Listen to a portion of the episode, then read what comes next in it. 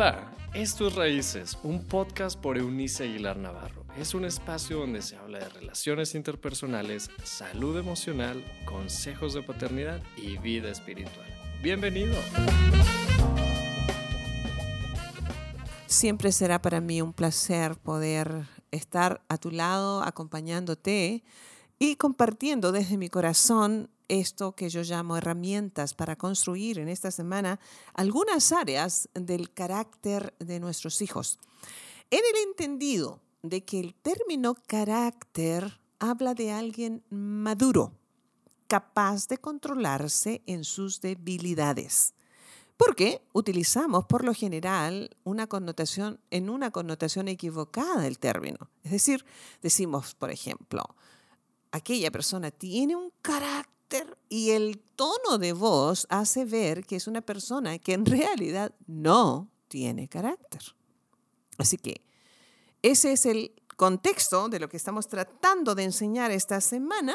Así las cosas. Como les decía en un principio, estamos en eso de construir. Y estuvimos viendo cómo es que construimos, lo primero en el carácter de una persona para salud mental, para su buen comportamiento y enfrentar la vida de pie, eh, es considerar su origen divino. El martes estuvimos viendo esto de la honra a los padres. Y debo decir que más allá de merecimientos, ¿eh? porque la gente suele decir, no, pues es que usted no conoce a mi papá o no conoce a mi mamá y ellos en realidad no se lo merecen. No, no, la honra no se da a los padres porque lo merezcan, se da porque nos conviene a nosotros. Independientemente del comportamiento de tus padres, no te conviene seguir sembrando su mala semilla, sino tú cambiar la semilla para que tu cosecha sea diferente. Ayer miércoles estuvimos viendo cómo construir, ayudando a nuestros hijos a verbalizar cuando tienen que hablar. Ah, deben decir lo que se necesita escuchar y cuando vayan a hacerlo, lo van a decir con las palabras correctas, respetuosas. Este, y esto es interesante porque les recuerdo que en las palabras hay poder. Hoy estaremos abordando como cuarto tema de esta semana, basándonos ah, y a propósito de control, de carácter, em, hablaremos cómo construir una capacidad de control sobre nosotros mismos o sobre ellos mismos en el caso de nuestros hijos. En una época en que escuchamos a tantos novedosos coaches de salud, de alimentación, de negocios, y no estoy eh, haciendo un mal comentario. Eh, grandes oradores, ¿ah? Esto es un tiempo en que, a propósito de pandemia, han brotado por allí bastantes e interesantes discursos.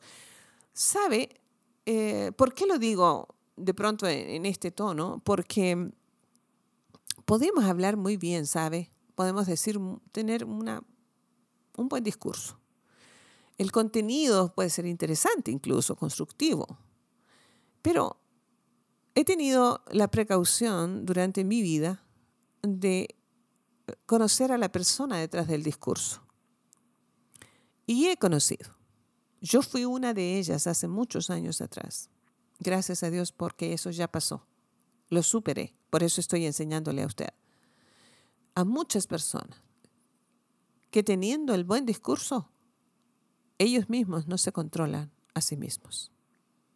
Entonces, voy a basar en dos porciones del texto bíblico católico, la versión latinoamericana de la Santa Biblia Católica. Dice en eh, Proverbios 16, capítulo 16, el 32 dice, el que demora en enojarse vale más que un héroe.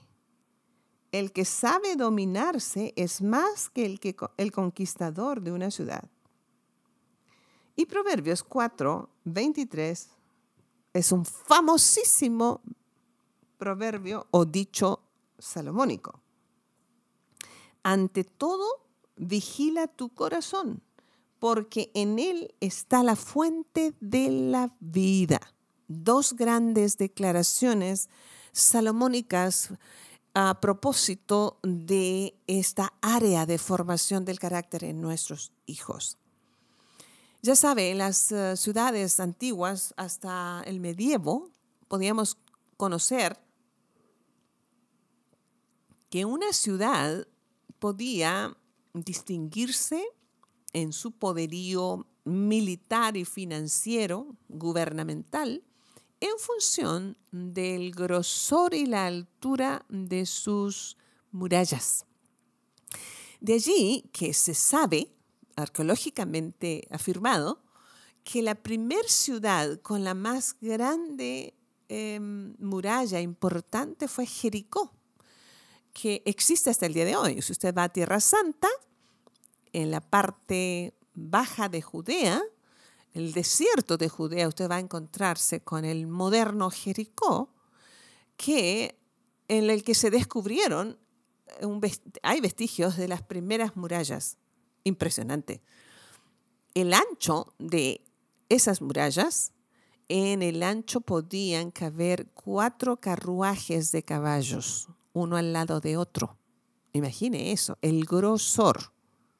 Eran debieron haber sido imponentes. En la historia bíblica, eso fue una de los las grandes hazañas que el Dios de Israel les permitió experimentar, liderados por eh, Josué. En la conquista de Jericó cayeron las murallas. Pero, les digo, volviendo al punto inicial, es que las ciudades fuertes estaban ah, relacionadas con el grosor y la altura de sus murallas, porque entonces tenían protección. Por otro lado, la comparación era con aquellas ciudades que podían tener lindas edificaciones, pero no tuvieran murallas, eran absolutamente vulnerables a sus enemigos. Podían llegar por cualquier lado y atacarles. Esa es la comparación que se hace en el texto bíblico sagrado con una persona que sabe, por un lado, una muralla gruesa y alta, que sabe controlar sus debilidades, especialmente su ira, y comparado con aquella persona que no puede controlarse a sí mismo, como una ciudad vulnerable sin murallas. Y me gusta esta traducción del texto bíblico católico que dice, el que demora en enojarse vale más que un héroe, ¿no? De eso. El que sabe dominarse es más que el conquistador de una ciudad. Qué manera de compararlo. Y luego, el mismo Salomón, bueno, esto había sido dicho en el orden, al menos en que se escribió el, libro o se transcribió esta serie de ah, dichos por parte de Salomón, esta compilación de dichos. Eh, estaba diciendo, sobre todas las cosas que guardes, ya saben, nosotros guardamos cosas que son importantes para nosotros, sea emocional o materialmente, dice, sobre toda cosa guardada, hay una versión que así dice, guarda tu corazón porque de él brota, brota la vida. Esta versión católica romana de la latinoamericana dice, porque del corazón en el corazón está la fuente de la vida, de ahí brota lo que nosotros somos, nuestro mundo interior. Así que si vamos a estar, estamos en esto de ayudarles a sugerirles algunas herramientas para construir la vida de sus hijos y podamos convivir saludablemente en medio de tiempos en que nos vemos en la necesidad de estar más tiempo juntos del cotidiano, el que teníamos, estábamos acostumbrados, o si usted simplemente quiere tener un, hogar donde haya armonía, necesitamos construir la vida de nuestros hijos un fundamento importante de control de sus debilidades, en particular del manejo del enojo para que no se convierta en ira. Y, esto es una, eh, hago la diferencia con toda intención, porque el enojo, amigos míos, es una emoción natural. Ojalá nos enojáramos contra la injusticia Ojalá nos enojáramos con todo aquello que está mal hecho en nuestro país, en nuestra familia, en nuestro entorno. Muestre enojo y haga algo al respecto. No solamente vocifere su, su, incomodidad, pero haga algo, haga algo al respecto. Eh, si usted está enojado por, por la contaminación del mundo, bueno, deje de usar plástico en su casa y ya estará ayudando muchísimo. A mí me llama la atención esta cuestión de, a propósito del tema, de, del reciclado y de los, de, los, de los, materiales que se están tratando de usar, em, son biodegradables para no contaminar, que todos ellos vienen envueltos en plástico. es interesante, ¿no? Es como un doble discurso. Pero bueno, entonces, tenemos que eh, entender, en primer lugar, el enojo como una emoción, les reitero. Pero cuando el enojo cuando nosotros como individuos inteligentes, recuerda nuestro origen divino, perdemos el control sobre la emoción del enojo, se convierte en ira y la ira destruye. No hay manera de que usted se vuelva un iracundo sin destruir. Usted no puede dejar de herir a su hijo cuando pierde el control sobre eso. Es que me haces decirte, no, no, no, no, no, no, esa es barra. Nadie nos obliga a decir nada. Mire, se cuenta de dos señores que unos amigos en la mañana, a lo mejor en Nueva York, en sus mejores tiempos, pasaron por un puesto de periódicos y de revistas y por alguna razón el vendedor estaba de muy mal humor. Y uno de los amigos le compró y en algún momento se equivocó en algo y el vendedor lo insultó, le dijo de cosas y, y el hombre en silencio simplemente dejó lo que había tomado para comprar y se fue. Y el amigo en el camino le dice, oye, ¿qué te pasa? ¿Por qué te dejaste insultar así? Dice, no, no, no. Más bien, yo no le di el privilegio a él de que me quitara mi tranquilidad, porque yo no me puedo dar el lujo de perder el control sobre mí mismo. Wow. ¿Cuántas veces nuestros hijos nos ven a nosotros perder el control? Muchas veces. Porque hay demasiadas preocupaciones, porque estamos muy atareados, porque tenemos más de un chiquillo gritándonos a la vez. ¿Ha tenido más de un hijo? A mí me pasó con mis tres. De repente los tres me hacían preguntas al mismo tiempo o demandas al mismo tiempo y yo me detenía ofuscada y le preguntaba a algún ángel que hubiera por allí, ¿qué debo hacer? Ahora sí que era como llamar al chapulín. ¿Qué, ¿Quién me puede ayudar ahora? Y podemos perder la noción del sentido común, del buen gusto en nuestras palabras, y brota desde de, esa fuente llamada corazón muchas cosas. ¿Sabe que cuando nosotros nos apretamos un dedo, eso es un dolor terrible? ¿ah? ¿Usted no se ha apretado nunca un dedo en una puerta? ¿O eh, no le han pisado el dedo pequeño del pie justo cuando estaba herido? y le brota a la mayoría puros sapos y culebras, ¿cierto? Unos, unos términos buenos, súper coloridos y picantes. Y la gente dice, mira lo que me hacen decir. Es una buena barra. Es decir, nos encanta culpar a los demás y desviarle así la atención de lo que realmente las palabras que dijimos en ese momento de tensión es lo que había, lo que hay en nuestro corazón. Por eso dice el proverbista, cuida tu corazón, sobre toda cosa guardada, cuida tu corazón porque de él brota la vida. Es decir, nos evidencia. Usted y yo somos re buena gente con los que nos tratan bien, cuando tenemos un buen día, cuando todo sale bien, cuando no tenemos malas noticias, cuando todo sale a pedir de boca, somos muy buena gente. Eso cualquiera lo hace. Cualquier persona lo hace.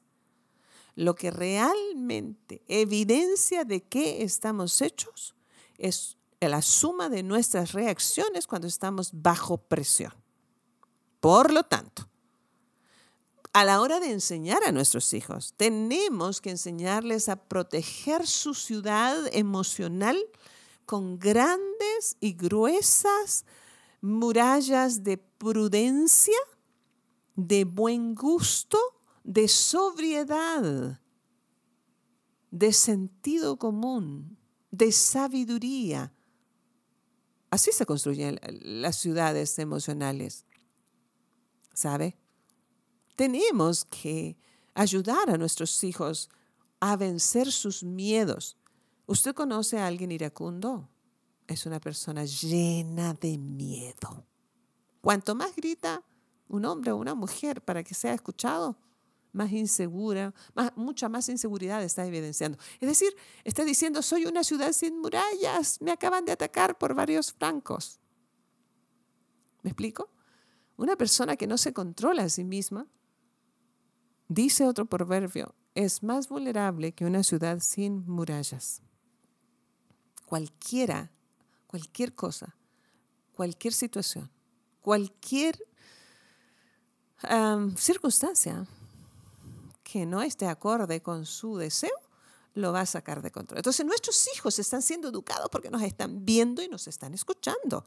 Nosotros tenemos que sentarnos con toda intención varias veces a la semana, tomarnos el tiempo con cada uno de ellos y ayudar al que es demasiado aislado a fortalecer su ciudad interior con murallas de comunicación verbal.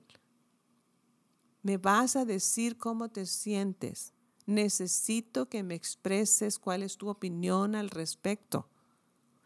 Y decirle al que habla demasiado, no digas esas palabras, no te conviene, es mala semilla, contrólate a ti mismo. Eso es lo más precioso que podemos encontrar en una persona, ¿sabe? Porque eso revela su corazón. Como consejera de chicos que se iban a casar hace muchos años atrás, una de las recomendaciones elementales era, observa cómo trata a su madre, le decía yo al chico, con el paso del tiempo, cuando el enamoramiento baje, así ella reaccionará, él reaccionará, ambos reaccionarán el uno al otro, cómo se comportaba ella con su padre, él con su madre. Lo que somos, lo somos, lo evidenciamos bajo presión. Por eso tenemos que enseñar a nuestros hijos esta parte del carácter, la capacidad de controlar su enojo, de controlar su flojera, de controlar esta pasividad extrema o esta hiperactividad. Tenemos la responsabilidad y el privilegio de llevarles a ser resilientes frente a aquellas cosas que no podemos cambiar ya sabe, la resiliencia es este término que en realidad está acuñado en el mundo de los metales. El metal que es capaz de adaptarse y tomar una nueva forma según las temperaturas a las que es sometido sin perder su esencia, es un metal resiliente. Hemos de enseñar a nuestros hijos a adaptarse a las circunstancias cuando éstas les sean adversas sin perder su esencia, sin perder sus valores. Tenemos una tarea emocionante como padres. Retadora sí, pero emocionante.